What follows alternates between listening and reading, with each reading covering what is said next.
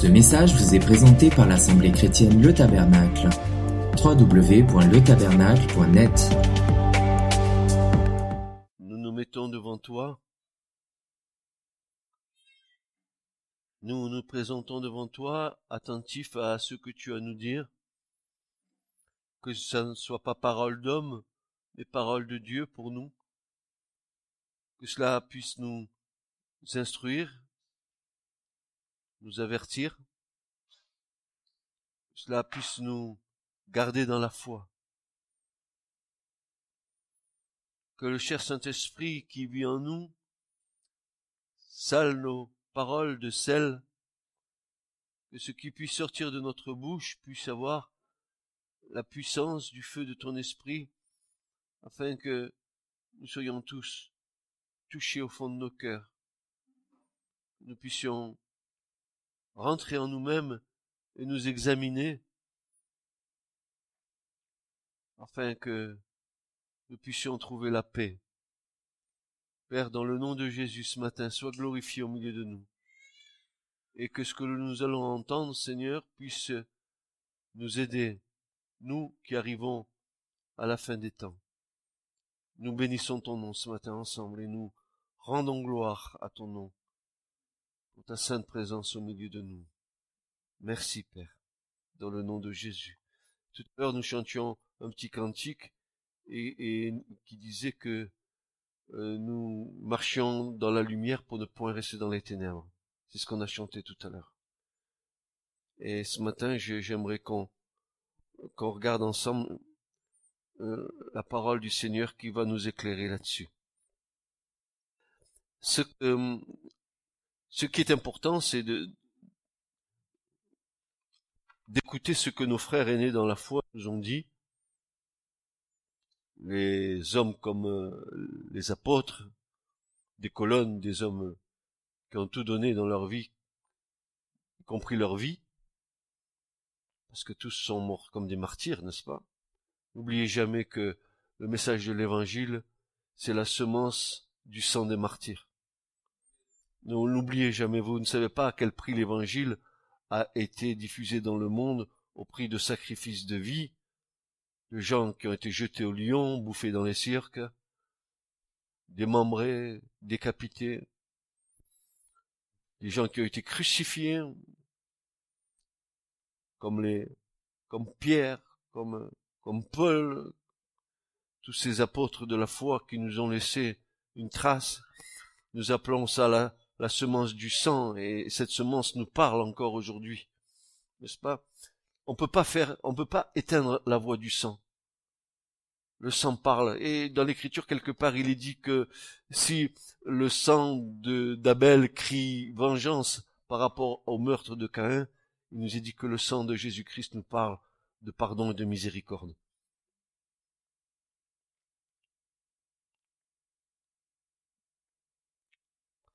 L'apôtre Pierre, euh, nous disions vendredi soir, mais pour ceux qui n'étaient pas là, nous disions que euh, Pierre et, ses disciples, le peuple les considérait comme des gens illettrés et les gens du commun, parce qu'ils étaient des pécheurs en Galilée. Et ne comprenaient pas pourquoi que ils avaient cette puissance quand ils annonçaient la parole du Seigneur pour convertir des, des milliers de gens en une seule fois. nous avons compris que c'est bien l'Esprit de Dieu en nous qui fait cette chose, n'est-ce pas? C'est pas nous. Et ce matin, c'est pareil. Ce que vous allez entendre, j'espère que ça sera viendra du Seigneur et que ça touchera nos cœurs.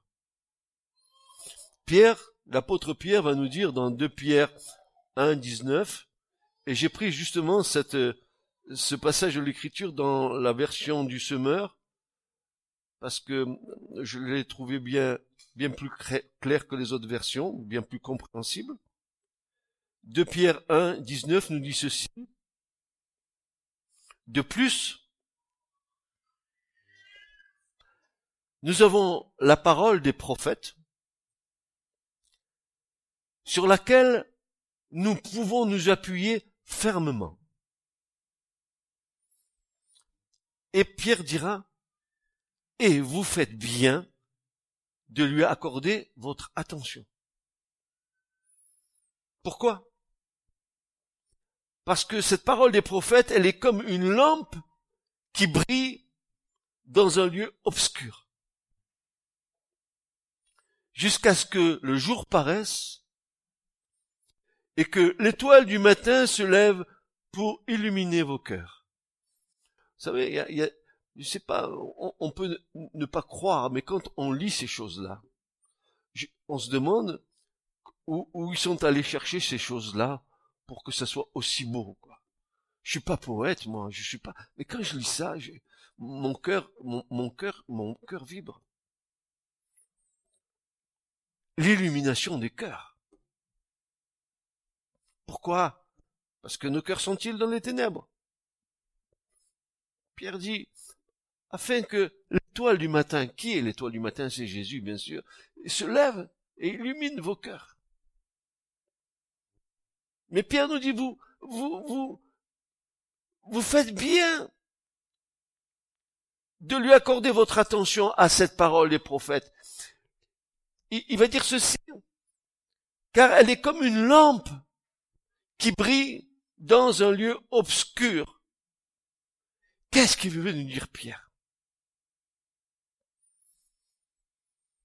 Notre attention, votre attention, notre attention commune doit se focaliser sur cette parole prophétique qui nous indique les temps et les moments que Dieu a fixés par sa propre autorité. La, parole prophétique, c'est comme un poteau indicateur qui va à un moment donné nous dire dans quel temps nous sommes. Dieu a administré des temps, Dieu a fixé des temps. Au temps fixé par Dieu, la Vierge enfanta un fils. Elle lui donna le nom d'Emmanuel. Ça, c'est un temps que Dieu avait fixé. Et au temps fixé par Dieu, Christ est venu, né d'une Vierge. La prophétie d'Ésaïe, qui avait été donnée 600 ans auparavant, voilà qu'elle s'accomplit au temps fixé par Dieu. Au temps fixé par Dieu, Christ est mort à la croix. Dieu avait fixé ce temps.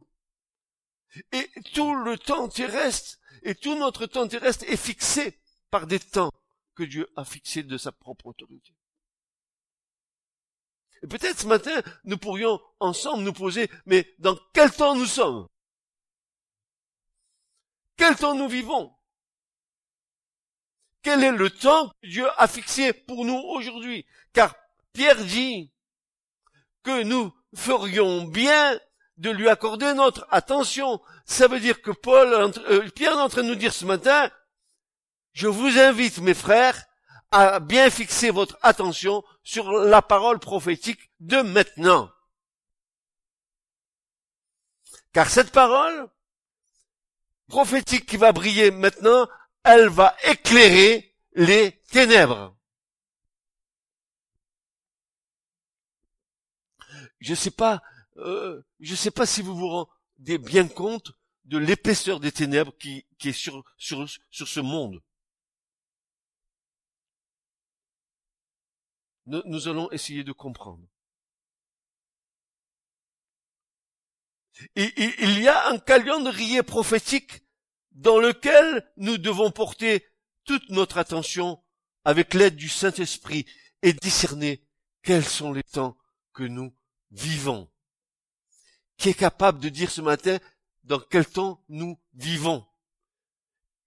Quelle heure est-il à l'horloge de Dieu?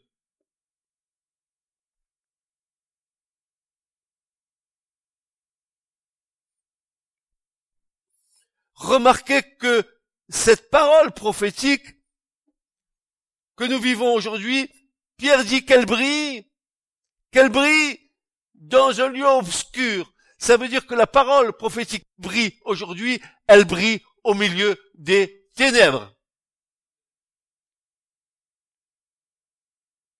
L'église du Seigneur doit entretenir cette parole prophétique pour que la lumière encore puisse demeurer.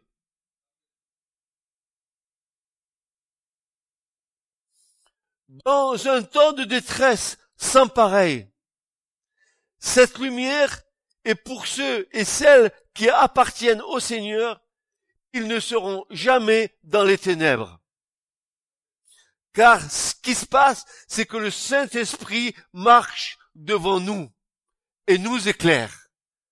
Et l'Esprit de Dieu va nous rappeler toutes les paroles qui ont été déjà dites. Il va les actualiser à notre temps. Et les prophéties qui ont été données par tous les prophètes, y compris Isaïe, Jérémie, Ézéchiel, Daniel, Abdias, Osée, Habacuc, et j'en passe, et Joël, et des meilleurs, tous ont prophétisé pour la fin des temps. Regardons. Regardons. Il n'y a pas plus, pas plus grand péché que l'ignorance. L'ignorance engendre l'incrédulité.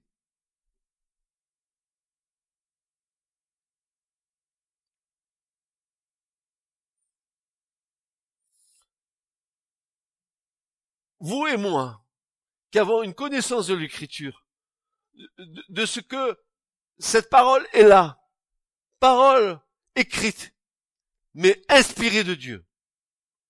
Et ce qui, me, ce qui est étonnant, c'est que des hommes de conditions différentes, d'instructions différentes, euh, de, euh, de cultures différentes, ont dit des choses qui tous, toutes ces choses, sont unies entre elles pour apporter une vision du plan de Dieu. Je prends je prends des, prophètes. Amos, c'était un berger.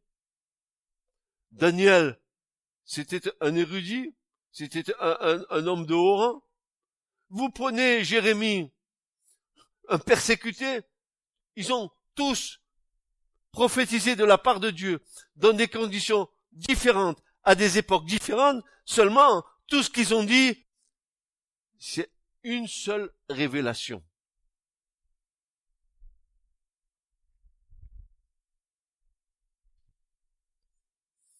nous savons qu'environ 300 citations de l'Ancien Testament sont citées dans le Nouveau.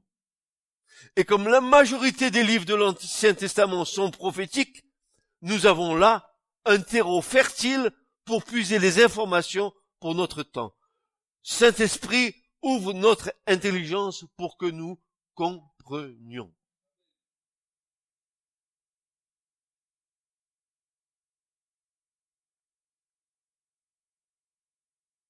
Donc, on va voir une prophétie ce matin.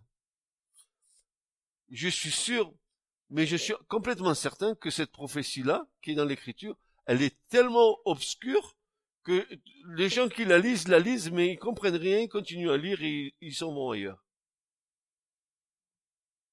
C'est dans le livre du prophète Ésaïe, au chapitre 21 et au verset 11 et 12. Et c'est là ce matin ce que je veux vous communiquer. Ésaïe 21, versets 11 et 12, où il est dit, Oracle touchant Douma. Voilà, ça commence. Qu'est-ce que Douma? Oracle, on sait bien. Nahum, Adonai, ainsi parle l'Éternel. Ah, un oracle qui vient de Dieu concernant Douma. Qui est Douma? Je connais Jésus, je connais Marie, je connais Joseph, je connais... mais qui est Douma? Vous savez qui est Douma, Alors, ça fait combien d'années que nous lisons la parole de Dieu? Combien d'années que nous lisons l'écriture? Pourquoi sommes-nous ignorants?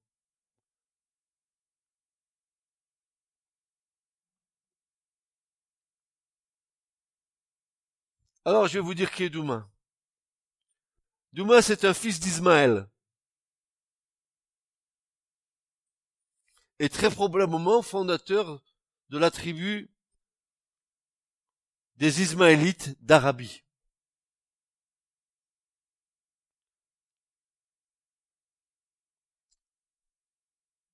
Douma, c'est un fils d'Ismaël.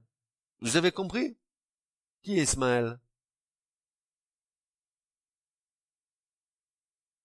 Tiens, il y a, y a de la Sarah là-dedans. Il y a même de l'Abraham. Peut-être même qu'il y a de l'Agar. Ismaël, c'est le fils qu'Abraham a eu avec Agar, la servante égyptienne. C'est un fils d'Ismaël, mais Ismaël, il descend d'où? De qui il descend Ismaël? Mais, écoutez bien, on, combien de fois on a entendu ces choses-là en sachant très très bien que l'écriture est claire concernant toutes ces descendants. Nous savons que Ésaü, n'est-ce pas, qui était le frère de Jacob, avec lequel il a eu un petit problème à la naissance. Parce que un est arrivé avant l'autre, après la, la maman, elle a fait un, micmac, hein, pour que le, que le, un, il prenne la double part, la bénédiction. Et, ça fait quoi toutes ces histoires que nous vivons encore aujourd'hui, encore aujourd'hui, aujourd'hui, aujourd'hui, tous ces peuples qui sont Iran, Irak, tout ça, tout ça, c'est ça? La haine est ancestrale. Psaume 82. Venez, consultons ensemble. Punaise. Écoutez, mes, frères et sœurs, c'est clair. Regardez, moi, moi, moi, je lis, hein. Je lis. Comment le psalmiste, ça, fait combien de siècles avant tout ça? Regardez, regardez, regardez ce que dit le psalmiste, il dit, Oh Dieu, ne garde pas le silence. Ne te tais pas et ne te tiens pas tranquille, ô Dieu. Il trame avec astuce des complots contre ton peuple. Il consulte contre tes fidèles cachés. Ils ont dit, venez, exterminons-les de sorte qu'ils ne soient plus une nation et qu'on ne fasse plus mention du nom d'Israël rendez compte? C'est l'histoire, elle, elle, est pas maintenant. Hein, c'est pas une question de Palestine aujourd'hui, du Hamas et tout ce que vous voudrez. C'est que ça fait longtemps que ça dure cette histoire-là. Car ils ont consulté ensemble d'un cœur. Ils ont fait une alliance contre toi. Mais qui a fait ça? Les tentes d'Édom. Qui est Édom Qui est Édom Les montagnes de Sheir, c'est quoi? C'est les descendants d'Ésaü. Alors, ils ont consulté contre qui? Ils ont fait une alliance contre toi, Édom, et les Ismaélites, et les Moabites, et les Aguériens, et Gebal, et Amon, et Amalek, la Philistie avec la Philistie avec la, Philistie, avec les, avec les habitants de Tyr, Assure aussi. Mais tous ces peuples qui sont là, qui sont cités dans le psaume 83, c'est tous ces peuples qui sont là, qui veulent éradiquer Israël. C'est les mêmes, c'est les descendants on, avait vu une fois dans, l'enseignement d'Amalek comment euh, euh, c'est entretenu dans les cœurs depuis des siècles et des siècles cette haine ancestrale. Ces peuples-là, ils ont, ils, n'ont pas peur du vrai Dieu. Ils n'ont pas peur de Dieu. Ils ont leur Dieu. Mais ils n'ont pas peur du vrai Dieu. Et à cause de là, de cela, ils ont une contre Israël. Pourquoi ont-ils une haine contre Israël? N'est-il pas le plus petit peuple sur la terre Israël? C'est rien Israël. C'est combien de millions de personnes? Très peu. Pourquoi tous ces peuples qui sont si nombreux ont-ils une aversion, veulent-ils détruire Israël? Vous avez vu Rayons, rayons leur nom, qu'ils ne soient plus, plus une nation et qu'on ne fasse plus mention du nom d'Israël. Écoutez, Somme 83, combien de siècles? Et la haine demeure toujours. Et là, nous arrivons au point terminal. Il est dit ceci. Il me crie de Séhir. Qu'est-ce que Séhir? Séhir, ce sont les montagnes, n'est-ce pas, du territoire d'Édom. C'est le sud de la Jordanie, c'est tout ça. Sentinelle, à quoi en est la nuit Sentinelle En quoi en est la nuit? La sentinelle dit, le matin vient, et aussi la nuit. Si vous voulez vous enquérir, enquérez-vous, revenez et venez. Qu'est-ce que ça veut dire tout ça? C'est une prophétie? Pourquoi est-elle obscure? Parce qu'à un moment donné, la prophétie qui nous paraît obscure là va avoir l'éclairage de Dieu elle va devenir vivante et nous allons comprendre. Quand Jésus est ressuscité d'entre les morts et qui s'est présenté aux disciples le soir de la résurrection, qu'est-ce qu'il a fallu qu'il fasse aux disciples? Pour qu'ils commencent à comprendre quelque chose Il est dit que Jésus se présenta en eux et commençant par la loi de Moïse et les prophètes et les psaumes, il leur dit tout ce qui était écrit de lui dans tous ses livres. Et il fait quelque chose d'assez extraordinaire. Il est dit qu'il va leur ouvrir l'intelligence pour qu'ils comprennent. Peuple de Dieu, tu as besoin que Dieu ouvre ton intelligence pour que tu comprennes les temps dans lesquels tu vis. Tu manges pas, tu bois pas uniquement pour ça, pour que tu te maintiennes en vie. Il y a autre chose qui va nous arriver. Et il faut que nous ayons le discernement pour que ces choses qui arrivent ne nous surprennent pas.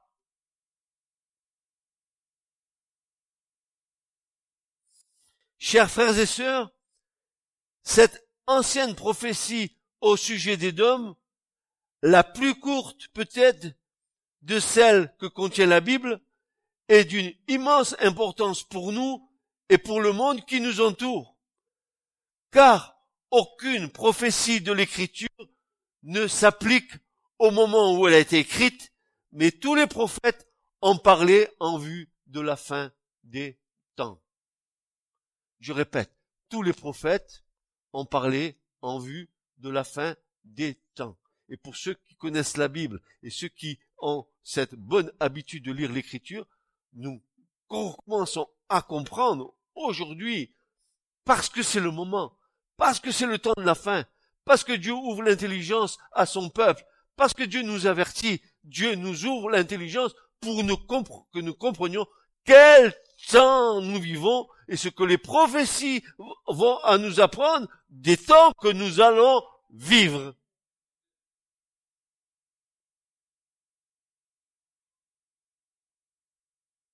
L'homme, il s'affaire à ses affaires. Je travaille, je mange, je bois, je fais mes, petites activités. Il est dans, il est dans une ronde, un circuit fermé. Il tourne en rond. Il voit rien arriver.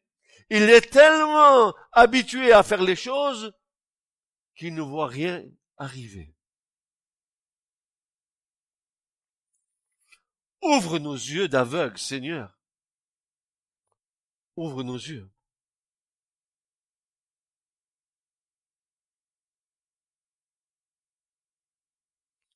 car aucune prophétie de l'écriture ne s'applique uniquement au moment où elle a été écrite, mais tous les prophètes ont parlé en vue des temps de la fin.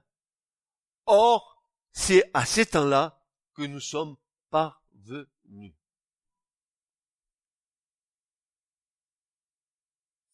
La première remarque que nous pouvons faire sur ce passage, c'est que l'écriture nous dit, cette prophétie, c'est que la nuit règne sur le monde.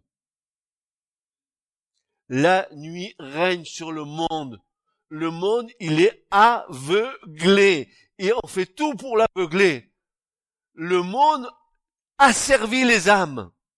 L'esprit du monde met les âmes sous un joug. Mais c'est incroyable ce que nous vivons dans cette génération.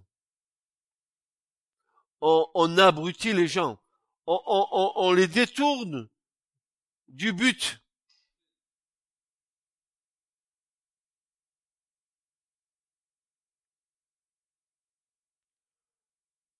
Le premier fait que ce passage nous présente, c'est que la nuit règne sur le monde. Elle y régnait sans doute depuis la chute de l'homme, mais elle est devenue beaucoup plus profonde et les ténèbres plus épaisses depuis que le monde a rejeté le Fils de Dieu. C'est l'heure des ténèbres, a dit Jésus à la croix. C'est l'heure et la puissance des ténèbres. Dès que Jésus est mort à la croix, les ténèbres ont pris place sur la terre.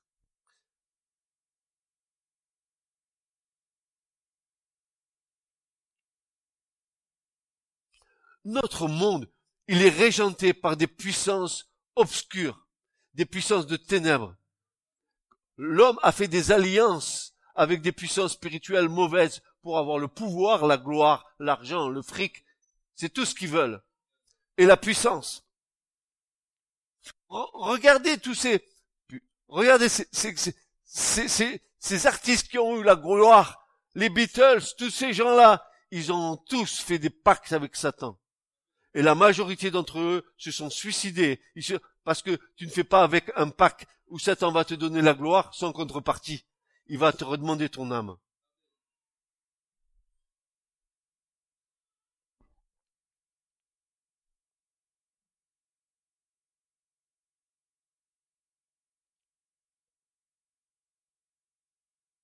c'est que la nuit règne sur le monde. Elle y régnait sans doute depuis la chute de l'homme, mais elle est devenue beaucoup plus profonde et les ténèbres plus épaisses depuis que le monde a rejeté le Fils de Dieu. Lui, il était la lumière du monde, mais les hommes ne se sont pas laissés pénétrer par elle, ils ont préféré les ténèbres parce que leurs œuvres étaient mauvaises. Ah, tiens, tiens, tiens. On va lire euh, euh, quelques textes, si vous voulez. Jean 1, verset 5. Parce que ça vaut, ça vaut euh, le détour, n'est-ce pas, de s'arrêter dans l'écrit. Jean 1, verset 5, il est dit ceci, et la lumière, lui, dans les ténèbres, et les ténèbres ne l'ont pas comprise. Il peut avoir une compréhension des ténèbres, mais bien sûr, c'est les hommes qui sont des ténèbres. Ils n'ont pas compris parce qu'ils étaient aveuglés.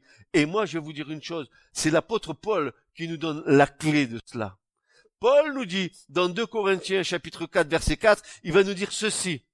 Et si notre évangile est voilé, il est voilé en ce que le Dieu de ce siècle a aveuglé l'intelligence des incrédules afin qu'ils ne voient pas briller l'évangile de la gloire de Christ. Ils sont aveuglés.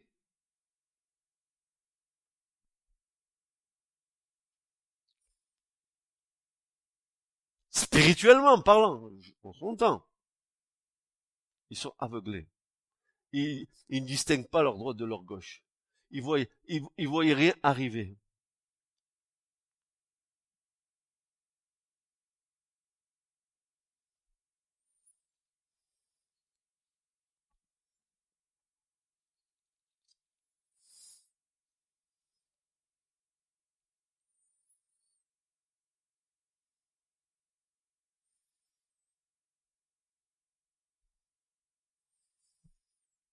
Jésus vint, il va oindre les yeux d'un aveugle, il va dire, va à Siloé, lave-toi.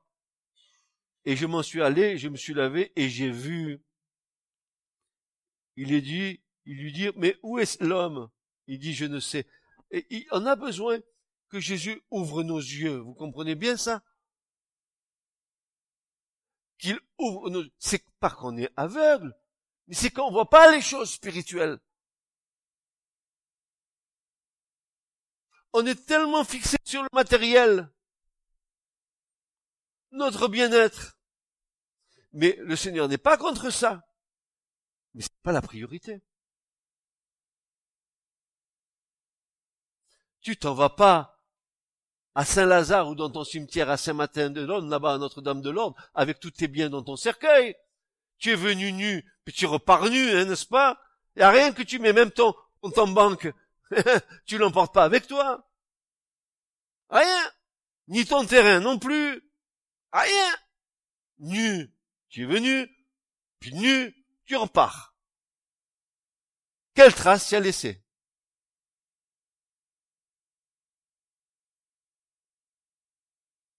l'état moral du monde est resté tel depuis la mort de Christ. Les hommes voudraient contester ce fait.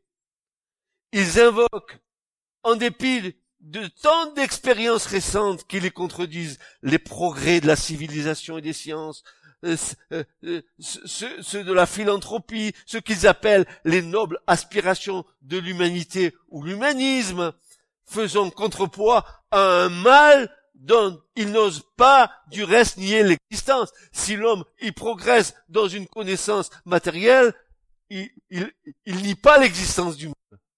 Au contraire, je suis étonné que les gens y croient, plus au diable qu'à Dieu. Demandez, vous allez voir. Ils croient aux, puissances des ténèbres. Ils le savent, ils le connaissent. D'ailleurs, combien, n'est-ce pas, ont fait cette expérience? Ceux qui ont touché à la drogue, qui, prennent la drogue, qu'ils ont des hallucinations, dites, dites, demandez-leur ce qu'ils. Ils vont vous le dire.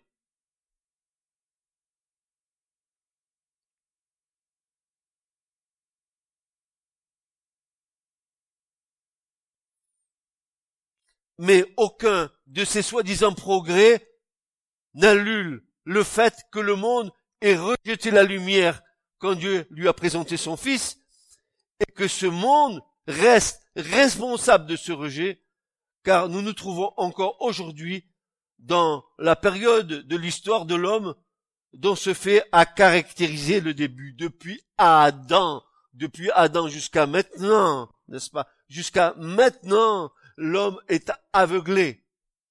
Pourquoi croyez-vous que Dieu ait envoyé son Fils? Pourquoi Jésus va dire je suis la lumière du monde? Pourquoi a-t-il dit cela? Il est venu éclairer les ténèbres dans lesquelles les hommes sont.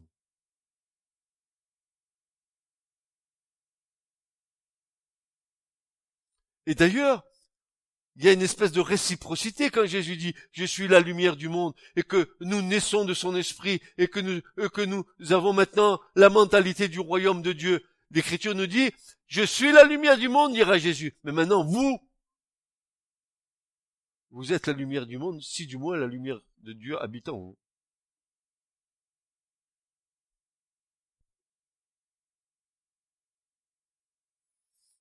Cette période ne prendra fin que lorsque le Seigneur, à sa venue, aura enlevé les siens auprès de lui. Alors le monde, privé de témoignage des enfants de Dieu, sera livré à une énergie d'erreur et à toute la puissance de Satan qui les conduira rapidement à la ruine éternelle. Thessaloniciens chapitre 2, versets 1 à 12. Permettez-moi de vous faire cette lecture parce qu'elle est édifiante. Paul euh, parle à l'église de Thessalonique et leur dit ceci. Or, nous vous prions, frères, par la venue de notre Seigneur Jésus-Christ et par notre rassemblement, c'est-à-dire le mot qui est là, c'est un lieu de réunion commun, être ensemble dans un même endroit. Le rassemblement que le Seigneur va faire, c'est tous ses enfants, sauvés par grâce, dans un même endroit. Ensemble. Car Dieu est un.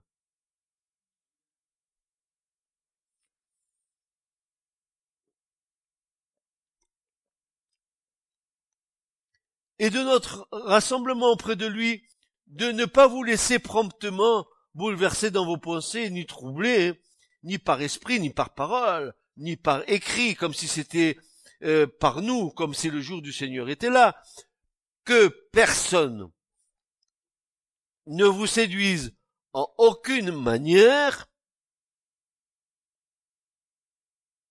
car ce jour-là ne viendra pas que l'apostasie Qu'est-ce que c'est que l'apostasie? Et j'ai fait encore une découverte avec ça. C'est que l'apostasie, je, vous ai toujours dit que c'était euh, cet état d'esprit dans lequel nous nous éloignons de Dieu.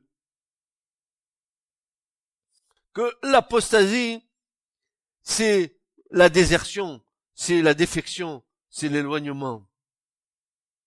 Mais le mot apostasie, il a une racine. Apostasion en grec, qui veut dire, n'est-ce pas, que c'est une répudiation, c'est un divorce.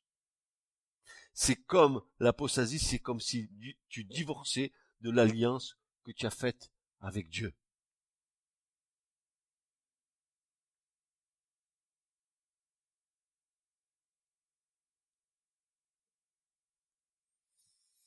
que l'apostasie ne soit arrivée auparavant, et que l'homme de péché n'ait été révélé, le fils de la perdition, qui s'oppose et s'élève contre tout ce qui est appelé Dieu, ou qui est un objet de vénération, en sorte que lui-même s'assiera au temple de Dieu, se présentant lui-même comme étant Dieu.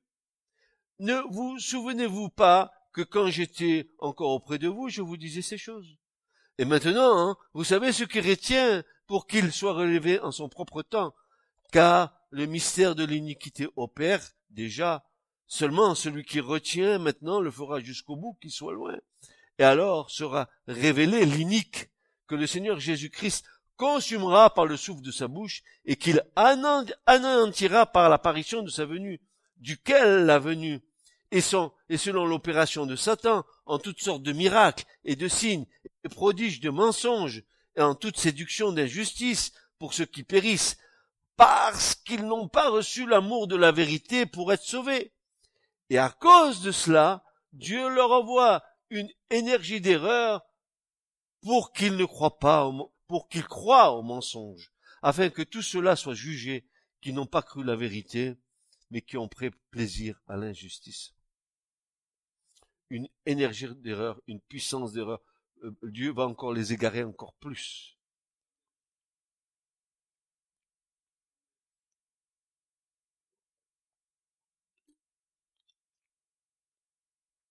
Le second point de cette courte prophétie, c'est qu'au milieu des ténèbres actuelles, quelques témoins sont laissés comme des sentinelles de la part de Dieu pour avertir le monde et lui faire entendre à quelle heure de la nuit il se trouve.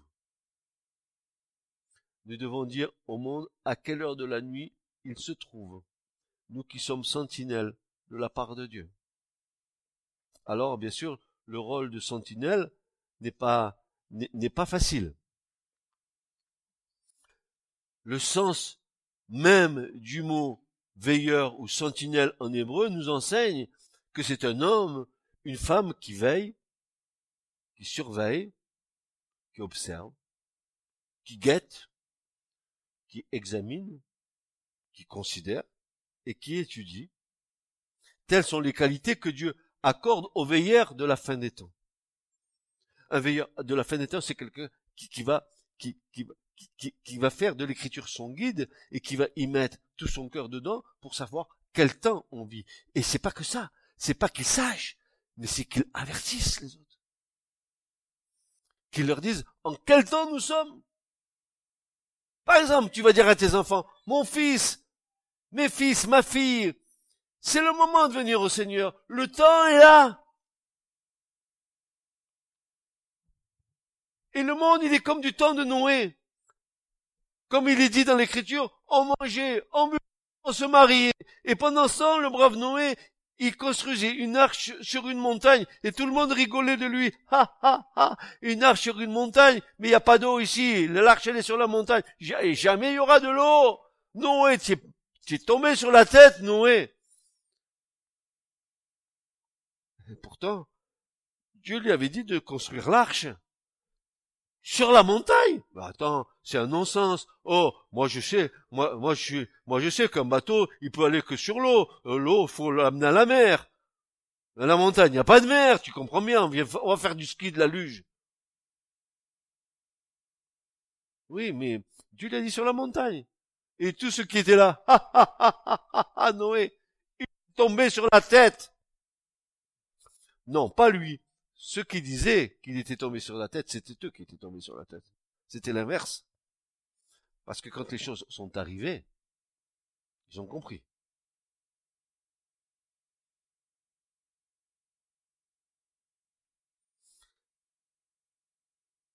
Telles sont les qualités que Dieu accorde aux veilleurs de la fin des temps.